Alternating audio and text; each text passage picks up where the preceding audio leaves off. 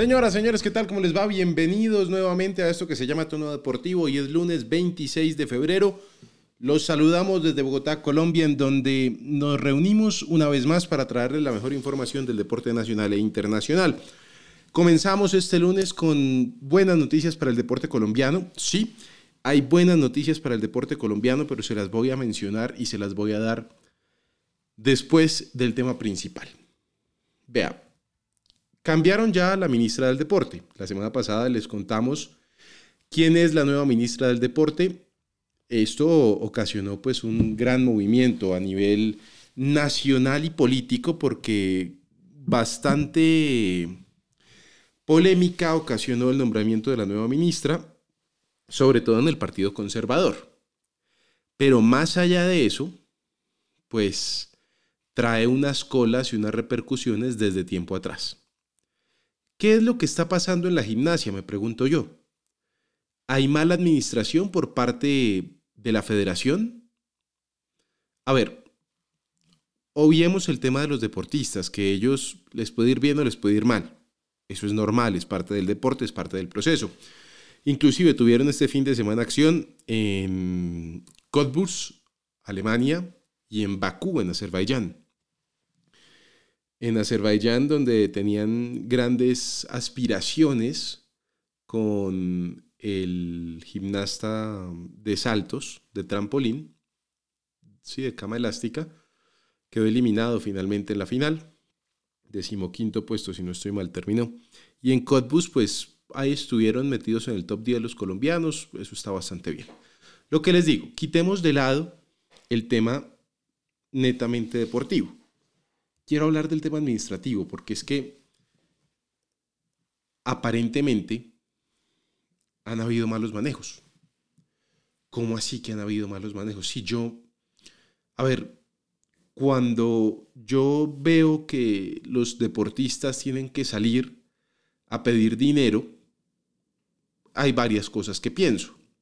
La primera de ellas es que, como conozco el Sistema Nacional del Deporte, entiendo que las federaciones le dan dinero y patrocinan, por llamarlo de alguna manera, solamente a los deportistas que ellos creen y consideran van a sumar medallas o en este caso específico van a estar en París 2024. ¿De acuerdo? Luego veo, ah, bueno, están pidiendo dinero para el viaje, para el hotel. Es una lástima que suceda esto, pero termina sucediendo porque los dineros tienen que ir enfocados a los deportistas que van a dar resultados. ¿De acuerdo? Pero luego cuando salen no solamente una, sino dos, tres veces los mismos deportistas, y vuelven a hablar siempre de la federación y la federación y la federación, pues enciende las alarmas. Ahora es el entrenador de la selección Colombia de gimnasia el que ha salido a hablar. Pero vuelvo y digo, yo tengo solo preguntas, yo tengo dudas, y hay muchas más dudas que certezas en este caso. Don Jordi Cruz, nuestro compañero en Cúcuta, él ha hecho siempre un seguimiento detallado de los gimnastas, no solamente desde lo deportivo, que repito y que le queda a todos muy claro. En este momento lo deportivo es lo de menos. Si se consigue o no se consigue el cupo a, París, en este momento es lo de menos. ¿Cómo vamos a ir a París si ni siquiera podemos sostener las federaciones? Entonces, que don Jordi Cruz, que es un hombre eh, experto en el tema, ávido, empapado de la gimnasia, nos cuente qué es lo que está pasando y ya vamos a escuchar el audio del técnico. Don Jordi, ¿cómo le va? Buen día. Alejandro, buenos días para usted, para todos mis compañeros y para todos los oyentes de Tono Deportivo. Feliz semana. Alejandro, es triste. Es triste porque los buenos resultados o el proceso, porque esa ha sido una de las temáticas que hemos tocado este año en Tono Deportivo, los procesos se ven empañados de manera negativa por esas decisiones administrativas que la verdad le dañan, le quitan la tranquilidad a los deportistas. Empecemos desde cero.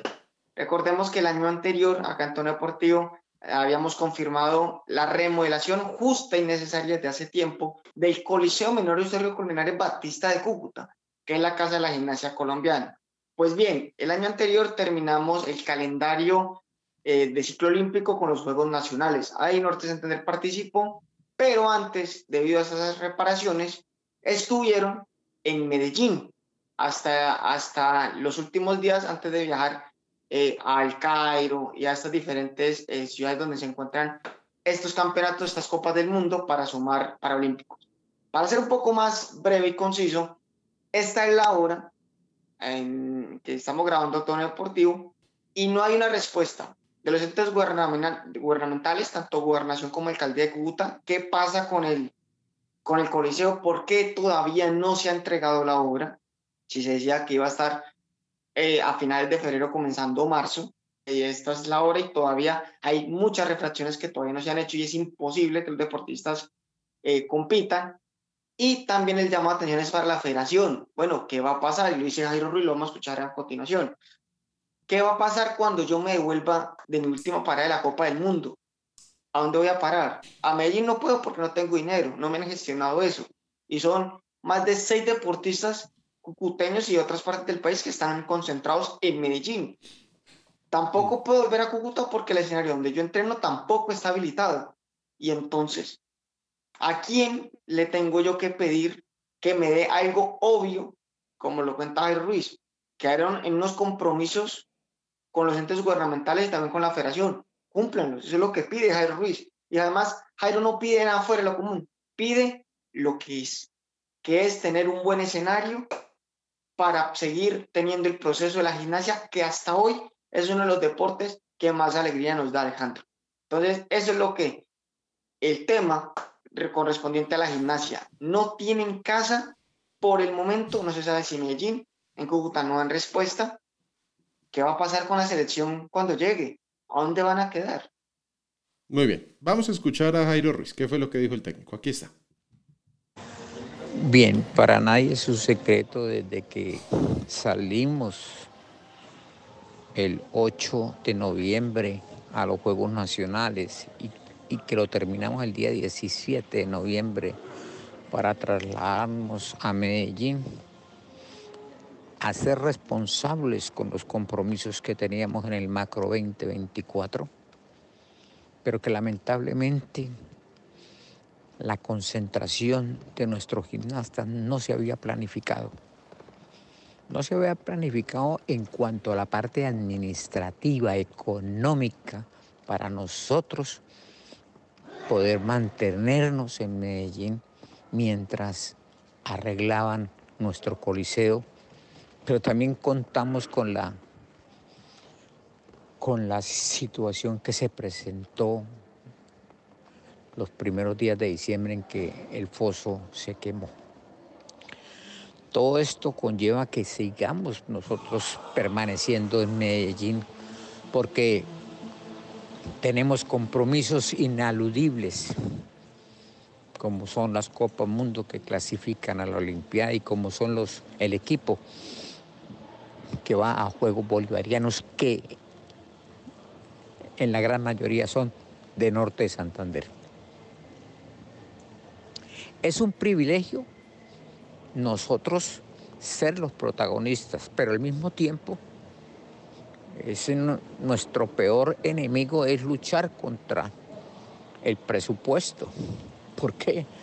Porque eso es lo que no se ha planificado y eso nos genera estrés más desde el que nosotros cargamos con nuestros deportistas y para ellos también se convierten en una piedra en el zapato. ¿Por qué? Porque con esa incertidumbre, ¿cómo se va a poder preparar uno bien cuando tiene la, la alternativa de que tener que regresarse a Cúcuta. ¿A qué si no está el gimnasio apto?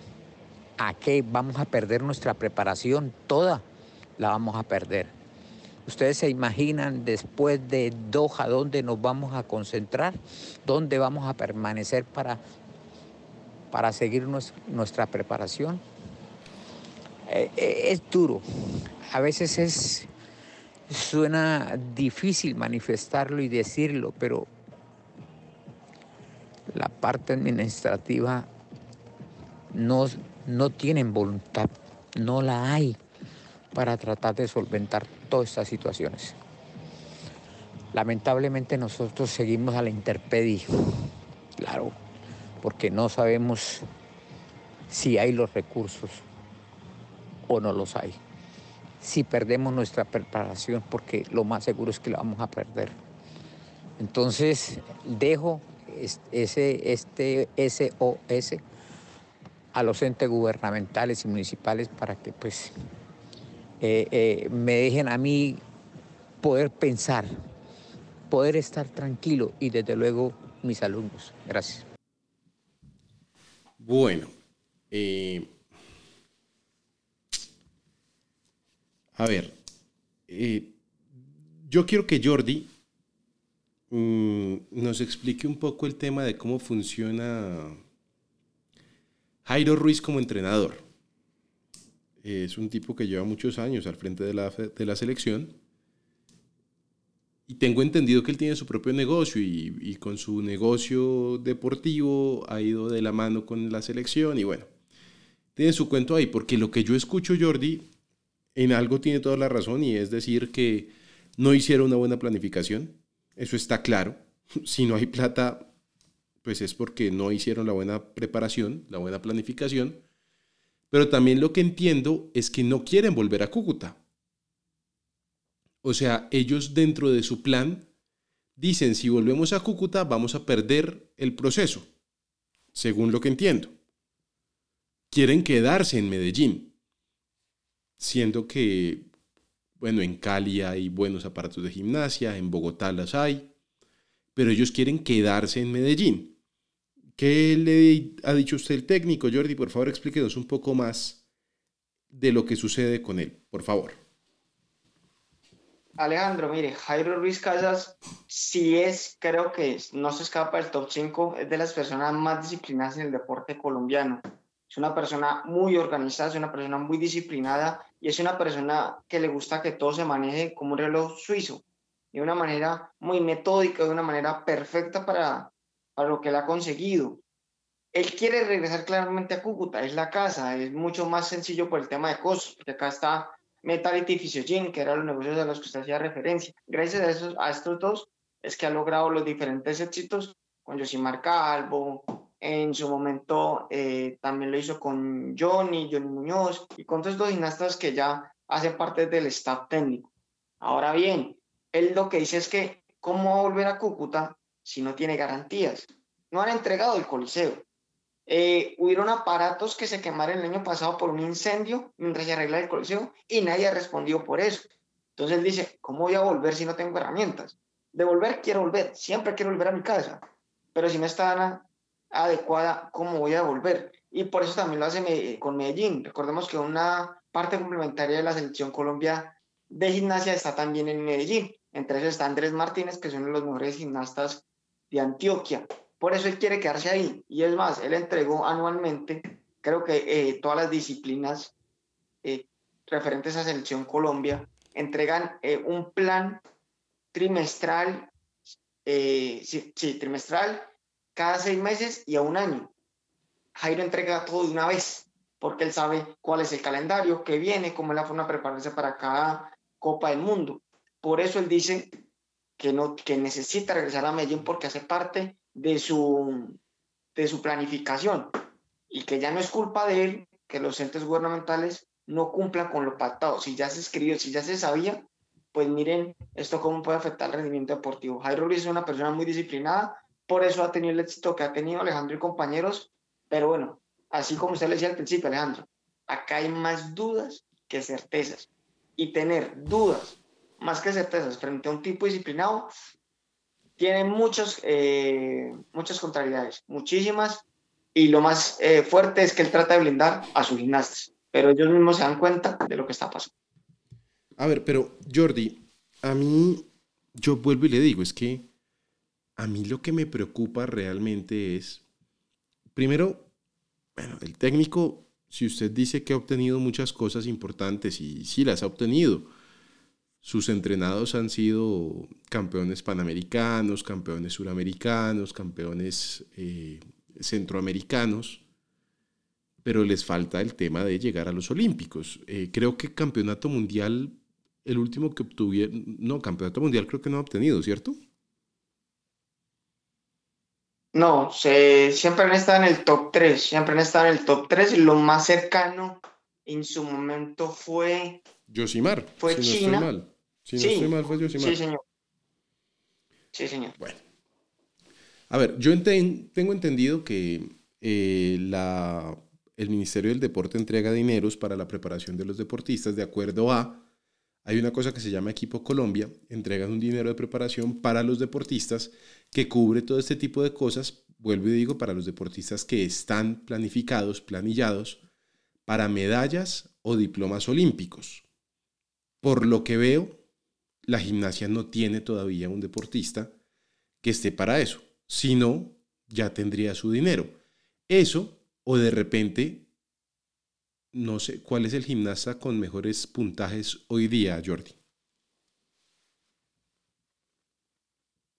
Ángel Barajas. Ángel Barajas es el más eh, opcionado a quedarse con uno de los puestos a los Olímpicos. Claramente está Yosimar, pero eh, Jairo siempre ha tenido la confianza en estos dos. Hay una diferencia, y lo contamos muchas veces acá en el programa. Para mucha gente, de pronto Yosimar está en los últimos cartuchos, en los últimos momentos. Él no ha dicho que se ha querido retirar. Jairo tampoco, es más, Jairo muy enfático. Cuando le pregunta por el tema de Yosimar, él dice: Ustedes saben cuándo Yosimar se va a retirar. Y créanme que todavía no ha llegado el momento de él. Vamos a ver qué tal le va. De igual también recordemos que, por ejemplo, los Juegos Sudamericanos de Argentina en Rosario se ganó eh, cinco medallas en el Barajas. Entonces es el proyecto más fuerte.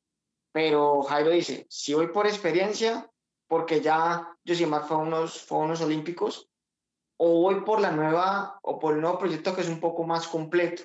Cuando nos sentamos a hablar con los diferentes expertos de la gimnasia, no solamente en Cuta, sino en el nacional, dicen que ahora los aparatos son más complejos, las rutinas son más complejas y el puntaje es mucho más complejo. Por eso se le da mucha más relevancia Ángel Barajas, pero claramente ha tenido su coaching en Josimar Calvo y en medirse esos dos en cada entrenamiento para poder llegar a lo que están hoy.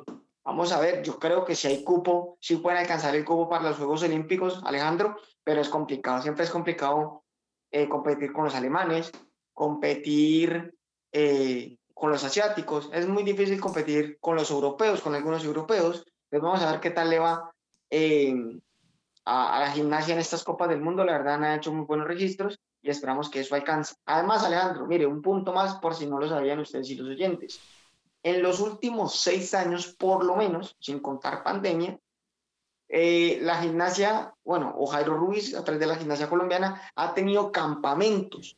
Es decir, han venido delegaciones de Argentina, Bolivia, Canadá, Estados Unidos, Chile, Perú, a prepararse en el gimnasio con la metodología de Jairo. Entonces, eso es otro punto que le da relevancia a Jairo Ruiz. Y con esos campeonatos, él compite sus dirigidos con cada uno de, los, las delegaciones que vienen para poder perfeccionar lo que hoy está haciendo. Bueno, vea, yo voy a dar un, una solución salomónica, van a decir. Pero ante la premura del asunto, yo creo que tienen que tomar cartas en ello.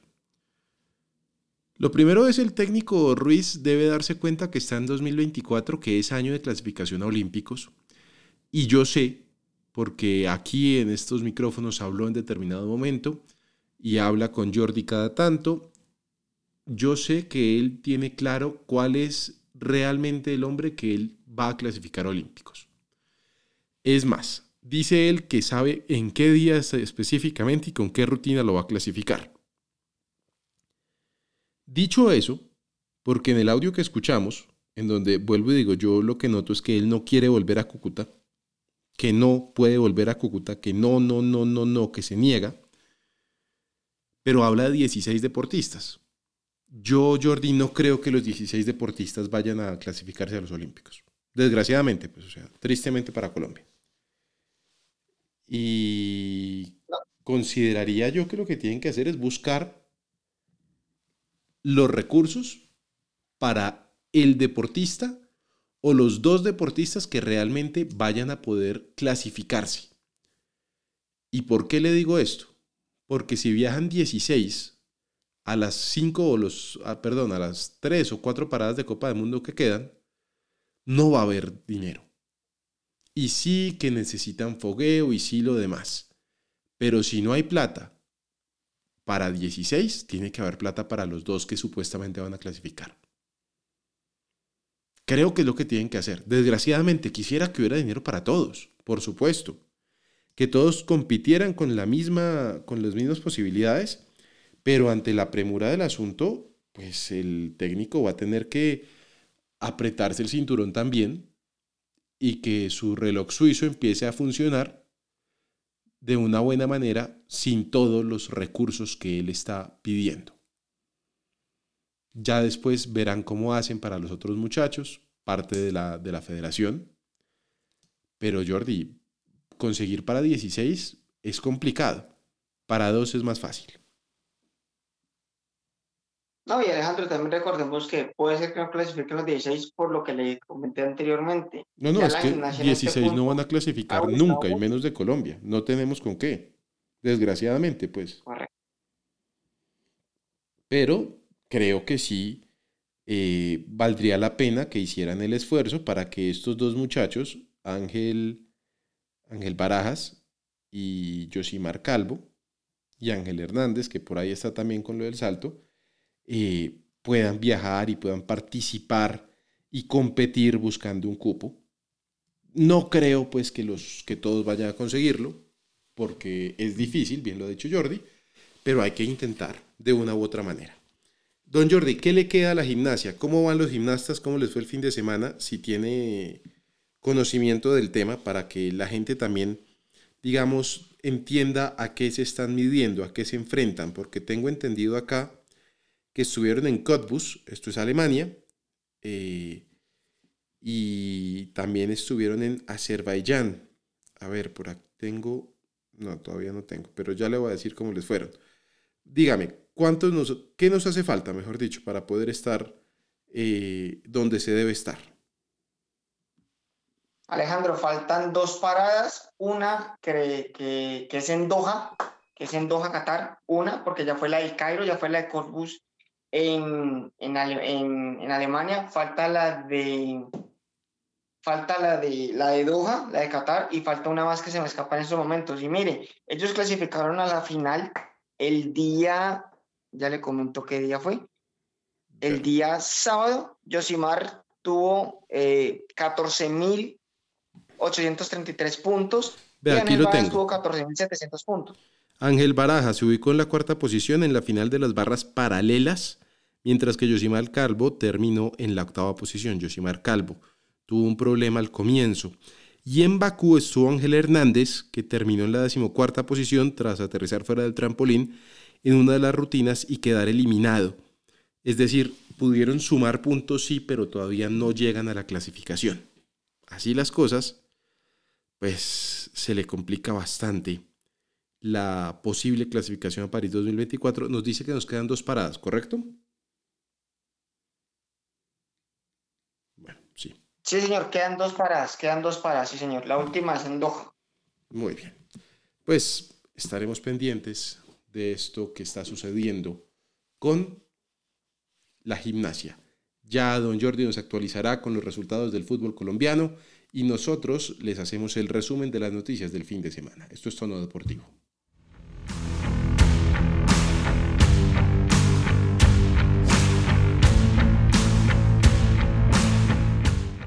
Muy bien, y hablamos de ciclismo. Comenzamos en Portugal, en donde se disputó la O Gran Camino.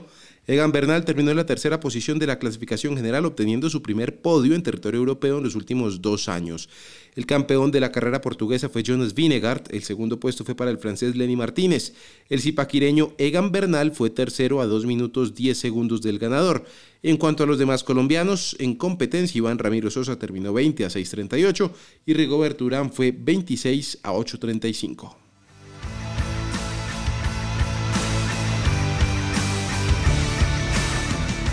En el Tour de los Emiratos Árabes, el colombiano Brandon Rivera terminó en la octava posición a un minuto del ganador de la carrera, el belga Lennart van Edveld. En cuanto a los demás colombianos en competencia, Einer Rubio fue 13 a 1 minuto 34. David Jesús Peña terminó en la posición 23 a 4 minutos 2. Harold Tejada ocupó la posición 24 a 4 minutos 6. Juan Sebastián Molano terminó 124 a 47 minutos 58 segundos del ganador.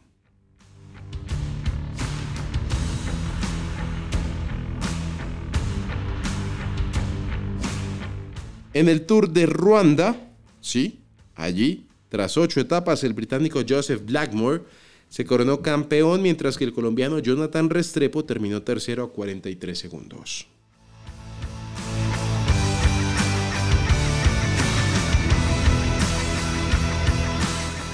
Y hablamos de atletismo porque en La Libertad, El Salvador, se disputó el Campeonato Panamericano y Suramericano de Cross Country, en donde Colombia tuvo una destacada participación. Este evento, además de entregar títulos continentales, sirvió de clasificatorio para el Mundial, que se desarrollará en Serbia este año. En la prueba de los 6 kilómetros categoría sub-20, las colombianas Laura Camargo y Carolina hicieron el 1-2.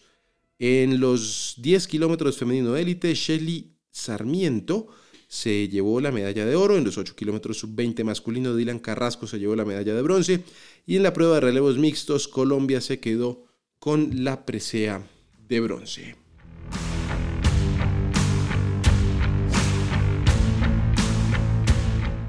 En el BMX en la Copa Mundo desarrollada en Australia, los colombianos Carlos Ramírez y Jersey Andrade fueron los únicos nacionales en alcanzar la ronda final. Carlos Ramírez consiguió la medalla de bronce al terminar tercero, mientras que Andrade se ubicó en la quinta posición. La próxima parada de la Copa Mundo de BMX será en Tulsa, Oklahoma, entre el 27 y el 28 de abril.